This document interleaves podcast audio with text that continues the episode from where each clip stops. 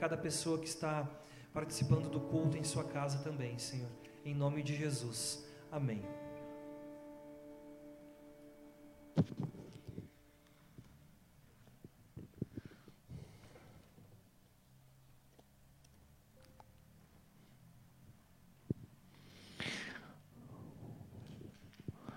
Que nessa manhã você tenha expectativa de, como diz o salmista, guardo no coração as tuas palavras, para não pecar contra ti, para viver como cantamos neste último hino, conforme a tua vontade, Senhor. Amém. Nós nós estamos neste mês vivendo a temática, procurando entender a temática igreja, sal e luz, comunidade dos discípulos de Jesus. Fácil para você gravar, fácil para você ficar pensando, afinal, o que, que isso significa? O que significa, por exemplo, ser sal e luz? Sabe uma coisa interessante que se, que se pode lembrar de sal e luz? É que ambos, de alguma forma, se você pensa na luz como uma vela, se você pensa no sal como aquilo, aquele elemento que você precisa ter na sua cozinha. Ambos se consomem, ambos se doam para um significado maior. E, e, e nossa, nossa pergunta nesse mês é: afinal, o que é ser igreja? Claro que esse tema a gente poderia passar muito mais do que um mês refletindo, mas a gente procura enfocar que você grave que igreja tem a ver com uma dimensão muito profunda ligada a atender a um chamado, a viver em santidade, em amor. É, como alguém disse, igreja é Jesus vivendo e se manifestando em comunidade, com unidade. Uh, e no, no domingo passado nós falamos sobre adoração. Você refletiu sobre, afinal, pelo que pulsa o seu coração? O que, o que, o que são as suas paixões? Aquilo para o que você tira tempo, aquilo para o que você se dedica.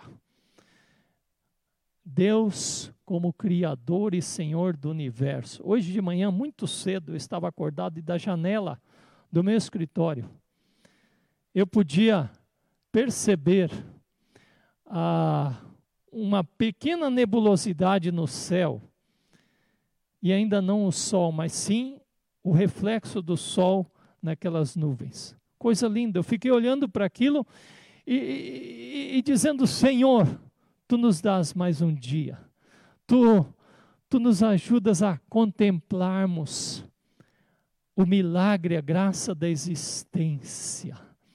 E o Senhor tem reservado maravilhas para nós em mais esse dia. Então, nós vivemos esse essa dimensão da adoração a Deus.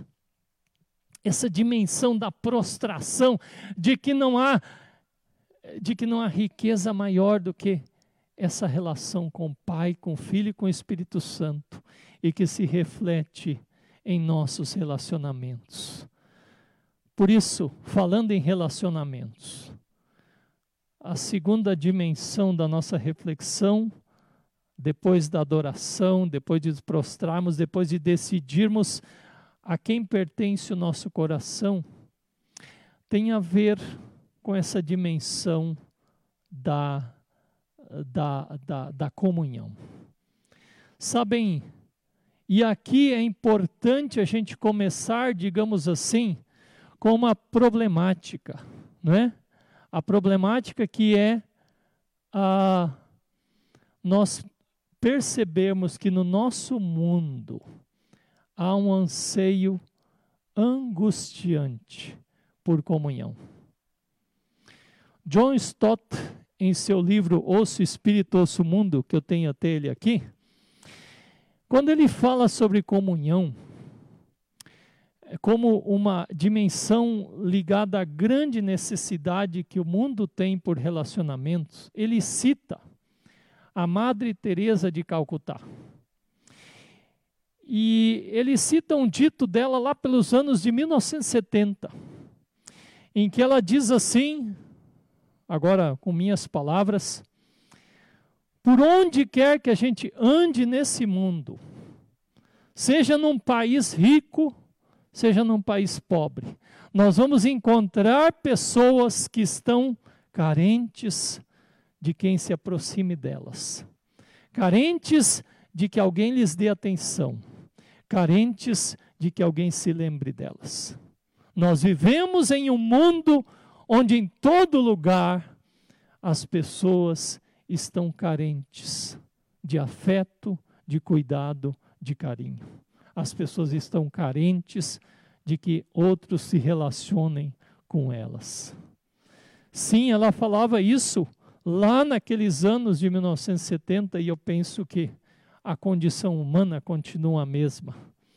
E, além disso, já que a gente está trazendo a, a dimensão, eh, digamos assim, a, a, da situação do nosso mundo, houve um estudioso chamado Bauman que cunhou a expressão relacionamentos líquidos. O que, que ele estava falando com isso? Ele, ele trouxe contribuição muito valiosa para que nós compreendêssemos a fragilidade dos relacionamentos dos nossos dias. Já não é novidade para nós que nós podemos fazer transações financeiras sem auxílio de um funcionário do banco. Também nós já podemos fazer diversas compras sem acessar a ninguém sem falar com ninguém. Nós vivemos um mundo ah, de um distanciamento, mas esse sociólogo vai mais a fundo e ele fala assim: sabe como está a situação hoje? Bauman diz: pensa num bem de consumo qualquer. Pode ser um celular, pode ser um lápis. Você o usa enquanto ele lhe satisfaz. Quando ele não traz mais utilidade para você, o que, que você faz? Você o descarta. E o dramático dessa mentalidade do nosso mundo é que ela se estende para os nossos relacionamentos pessoais. Quer um exemplo? Pense em nosso mundo enquanto os casais se unem imaginando assim: vamos ficar juntos enquanto der certo, enquanto me satisfazer. Quando não me satisfaz mais, eu me desfaço, eu vou adiante, como dizem na linguagem por aí, a fila anda. É terrível nós pensarmos que num mundo assim, com certeza, o que acontece é que há muitas pessoas machucadas, há muitas pessoas angustiadas, há muitas pessoas sofrendo pelo anseio de relacionamentos significativos. Por isso, queridos e queridas, nesse mundo, desse anseio das pessoas, nesse mundo de relacionamentos é, líquidos descartáveis, neste mundo de pessoas se sentindo tão sozinhas, mesmo às vezes no meio de multidões. A resposta da igreja deve ser e pode ser uma resposta relacionada à qualidade da comunhão. Sim, isso que nós queremos refletir hoje. O que afinal é qualidade da comunhão? Mas deixa eu começar falando algo significativo que tem a ver com essa tese do Bauman sobre relacionamentos líquidos. Às vezes, pessoas também fazem uso da igreja enquanto lhe convém. E se de repente ali não satisfaz mais, vou procurar outro como uma prateleira do mercado. C.S. Lewis, o autor das Crônicas de Nárnia, bem conhecido, disse algo sobre isso em seu livro Os Quatro Amores, que é muito interessante, porque ele está falando sobre o aspecto do amor. E ele diz assim: amar é sempre ser vulnerável. Não é algo fácil. Ame qualquer coisa e, seu, e certamente seu coração vai doer. E talvez seu coração vai se partir. Se quiser ter a certeza de mantê-lo intacto, você não deve entregá-lo a ninguém. Envolva-o cuidadosamente em seus hobbies e pequenos luxos, evite qualquer envolvimento, guarde-o na segurança do esquife do seu egoísmo.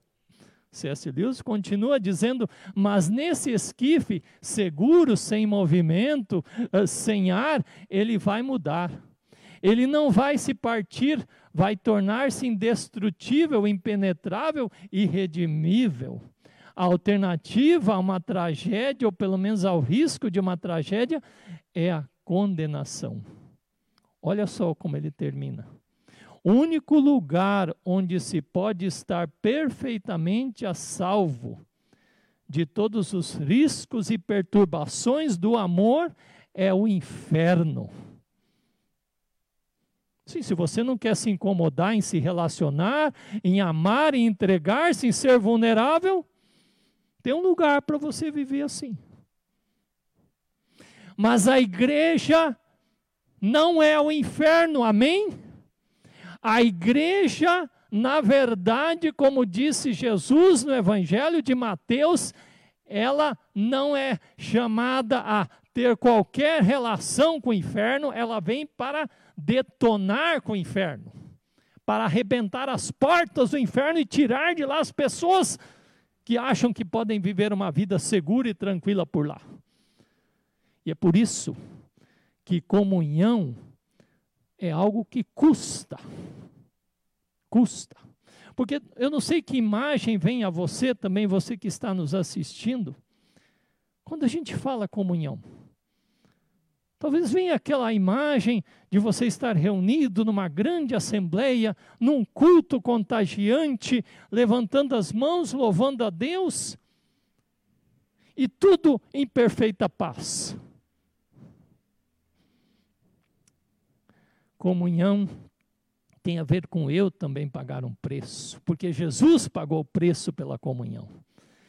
E olha só, falando em Jesus, Filipenses 2, 1 em diante diz assim: você pode abrir em sua casa. Nós vamos olhar mais outros textos bíblicos nessa manhã. Mas Filipenses 2, que é uma carta sobre alegria, sobre a, vivência da comunhão. Se há, pois, alguma exortação em Cristo, alguma consolação de amor, alguma comunhão do Espírito, se há entranhados afetos e misericórdia, ou seja, aquilo que mexe lá com o nosso íntimo, completai a minha alegria, de modo que penseis a mesma coisa, tenhais o mesmo amor, sejais unidos de alma, tendo o mesmo sentimento.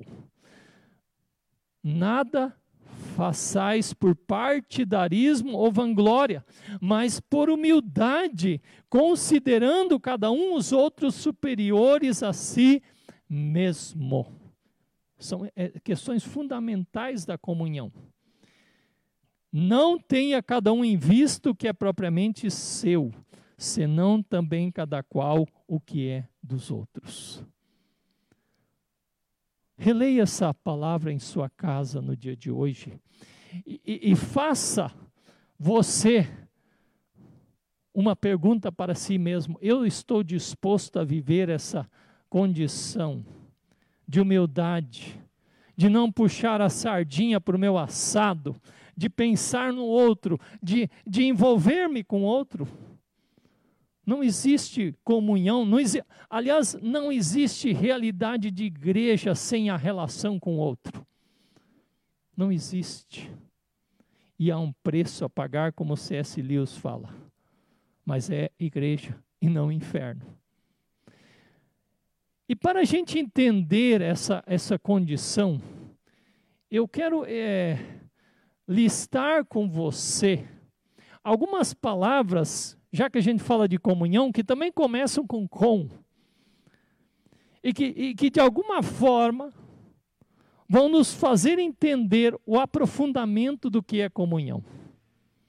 Claro que quando nós falamos de comunhão, nós estamos falando lá de que no credo apostólico nós confessamos, creio no Espírito Santo, na Santa Igreja Cristã, que é a comunhão dos santos. Ah, esses santos, né? Esses santos, esses santos. A santidade que Deus reflete em nós. Lutero, em seu catecismo maior, é, ele fala sobre essa, essa realidade da igreja como a comunhão dos santos. Pois, em primeiro lugar, o Senhor tem uma congregação peculiar no mundo.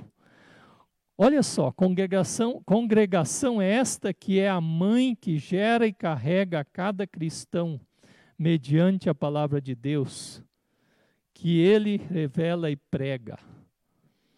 Nós não existimos como comunhão dos santos a não ser pela graça, pela palavra de Deus e a ação do Espírito Santo entre nós.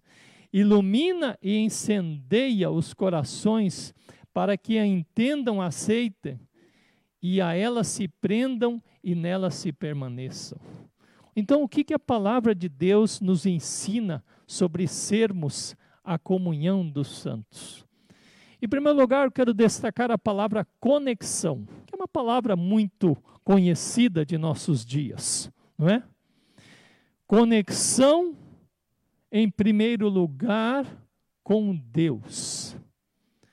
Não é possível nós vivermos comunhão, não é possível nós vivermos igreja, não é possível nós vivermos congregação, a não ser que a gente entenda e perceba como a Trindade se relaciona de uma forma graciosa. E aí, a partir dessa relação com Deus, quando Jesus diz eu e o Pai somos um, essa intensidade de busca. Quando lá no começo da carta de João, se você olha lá em 1 João, você vai ver que lá está falando o seguinte, a partir do versículo 3. O que temos visto e ouvido anunciamos também a vós outros, 1 João 1,3, para que vós igualmente mantenhais comunhão conosco. E agora, Ora, a nossa comunhão é com o Pai e com seu Filho Jesus Cristo. Só é possível viver a comunhão a partir deste princípio fundamental. Você só vai entender o que é comunhão quando você entender a comunhão do Pai e o Filho Jesus e quando essa comunhão fazer parte da sua existência. Ou seja, como a própria cruz expressa isso. A relação vertical vai também se expressar na nossa relação horizontal. Portanto, é preciso nascer do alto, é preciso render-se a esse Deus Pai, é preciso prostrar-se, como nós falamos da adoração, para que você viva esta dimensão horizontal. Ricardo Barbosa diz: a conversão é a transformação do eu solitário num nós comunitário. É o chamado para sermos amigos de Deus e amigos também dos nossos irmãos. Você entendeu? Então, a comunhão pressupõe essa conexão com o Pai, com o Filho, com o Espírito Santo, essa conversão, essa transformação do eu solitário naquilo que eu posso viver de convivência com o Pai e com os irmãos. Esse é o processo transformador que Deus, pelo Espírito Santo, faz em nós. Conexão.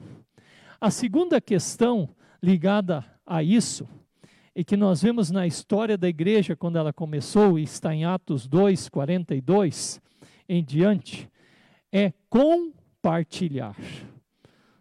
Comunhão tem a ver com compartilhar, tem a ver com repartir. Em Atos 2,42 diz: é, e perseveravam, ou seja, insistiam, lutavam, Atos 2,42, eles é, intencionalmente buscavam isso, perseveravam na doutrina dos apóstolos, na comunhão, no partir do pão e nas orações.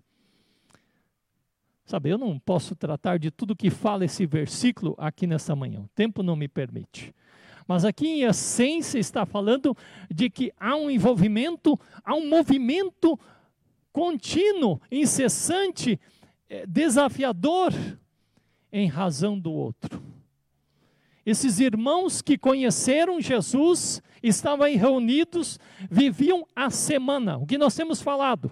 Isso acontecia durante a semana a semana em função dos outros, em função dos necessitados, estava ah, dispostos a abrir mão de recursos de seu conforto por causa de Jesus, para partilhar de toda a sua vida, porque tinha um sentido. Nós somos peregrinos aqui, o essencial é essa relação com Deus.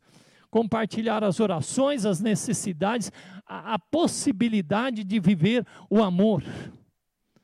Era algo forçado? Era algo imposto? Não.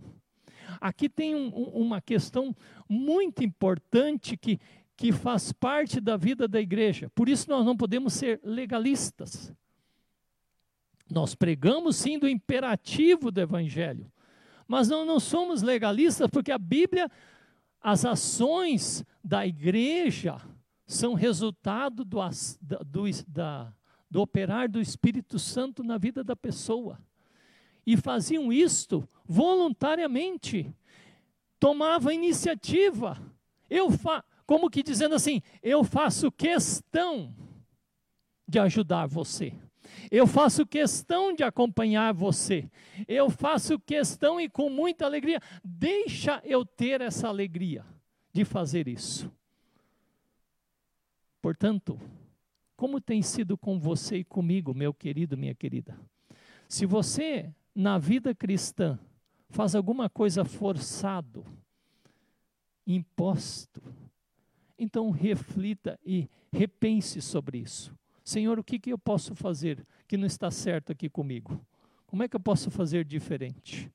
Leia essa passagem toda, do versículo 42 até o 47 e perceba o quanto há um espírito de alegria aí, de disposição, de voluntariedade, de vontade de fazer, como nós cantamos, fazer tua vontade, mas fazer a vontade de Deus relacionada em que vença a nossa e que a gente viva. Você está disposto a isso? Conexão, compartilhar. Em terceiro lugar, comprometer-se. Comprometer-se. Como assim? A cultura do nosso mundo é cada um que se vire, cada um por si e Deus por todos. A cultura, digamos assim, a, a índole da comunhão vai numa direção completamente oposta. Porque ela, ela nos chama a vivermos essa relação de olhar para os outros. Como é que Jesus olhava as pessoas? Vamos aprender do nosso Mestre.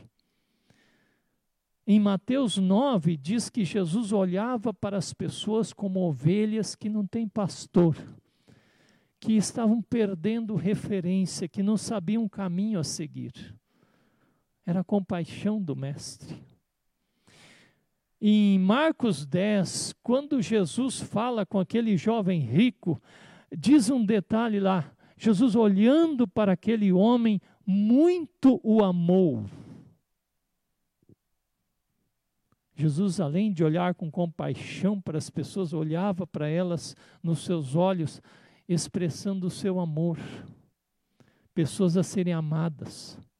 E Jesus também olhava para as pessoas como pessoas a serem perdoadas.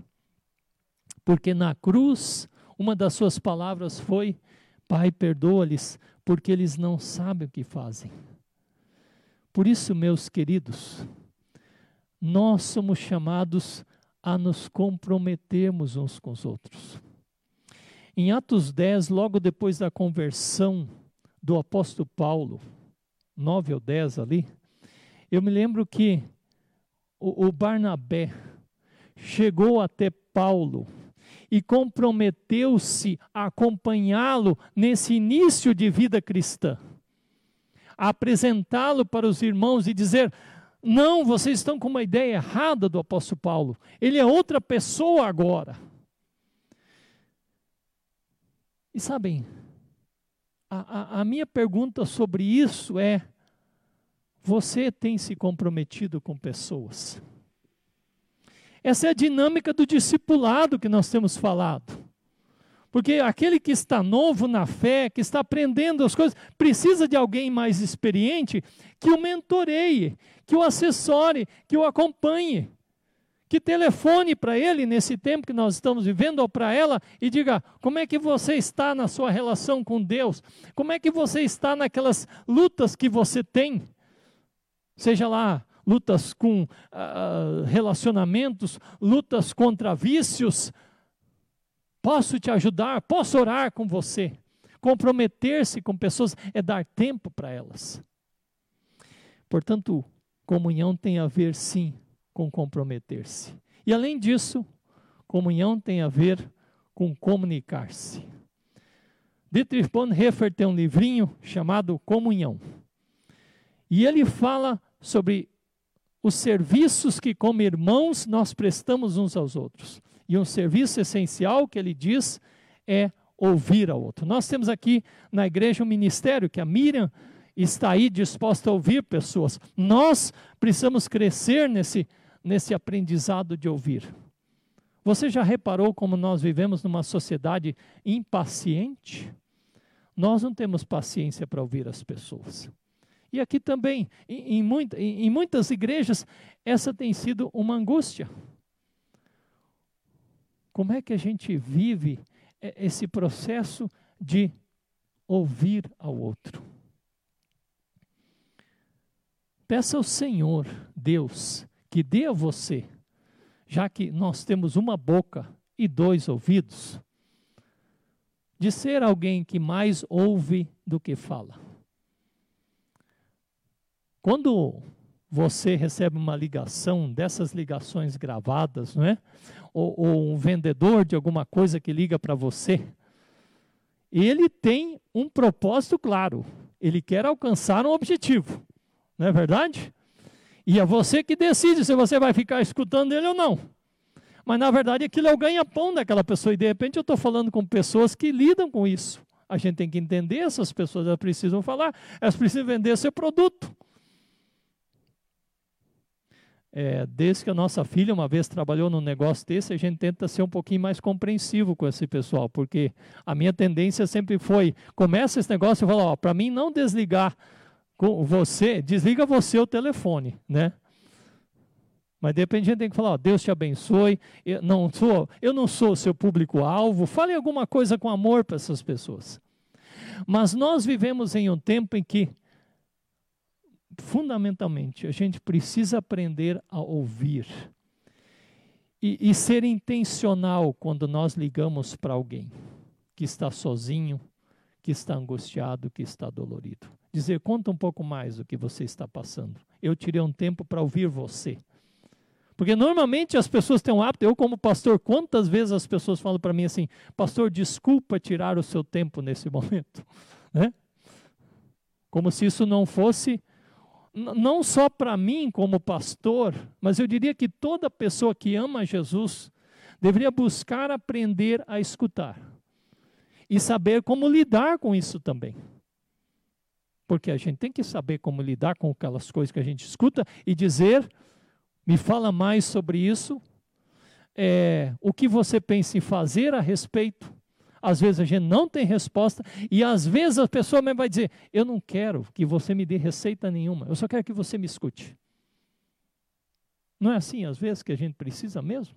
Tem pessoa que não, ela não quer que eu fique dizendo, não, mas porque eu já passei por isso, não, porque ah, agora eu acho que você tem que fazer. Não, a pessoa só quer que você escute. Que você seja acolhedor porque ela tem para falar. Seja o que ela for falar. Ontem eu matei uma pessoa. Ontem eu adulterei. Me ajuda, eu preciso falar disso. Então, a gente precisa ser intencional sobre isso. A gente precisa dizer: E Bonhoeffer fala nessa questão de ouvir que se eu não sei ouvir o meu irmão, então eu também não sei ouvir a Deus. E portanto estou longe de viver o que Deus quer para mim. Sabe, isso é sério. Aprendamos a ouvir a Deus, aprendamos a interrelacionar-nos com Deus e aprendamos a viver também ouvindo o outro.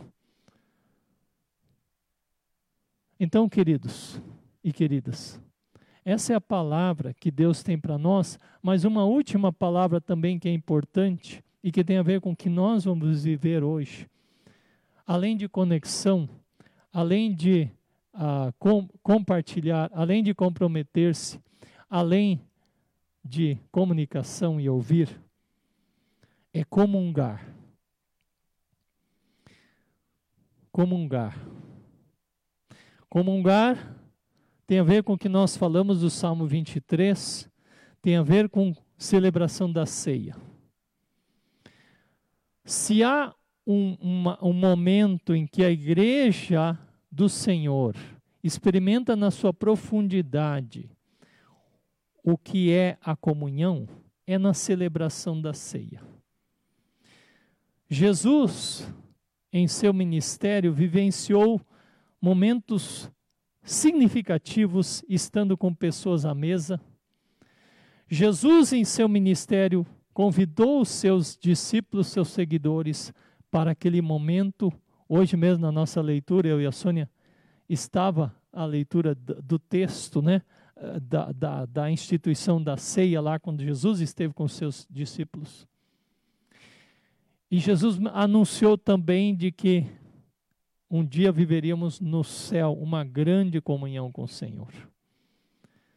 Sabe, como você pensa, quando a gente fala da qualidade da nossa comunhão, ela, ela é coroada, ela chega ao seu ápice nessa oferta de Jesus para mim e para você, que é maravilhosa, que é sem igual, que é única, que é inesquecível.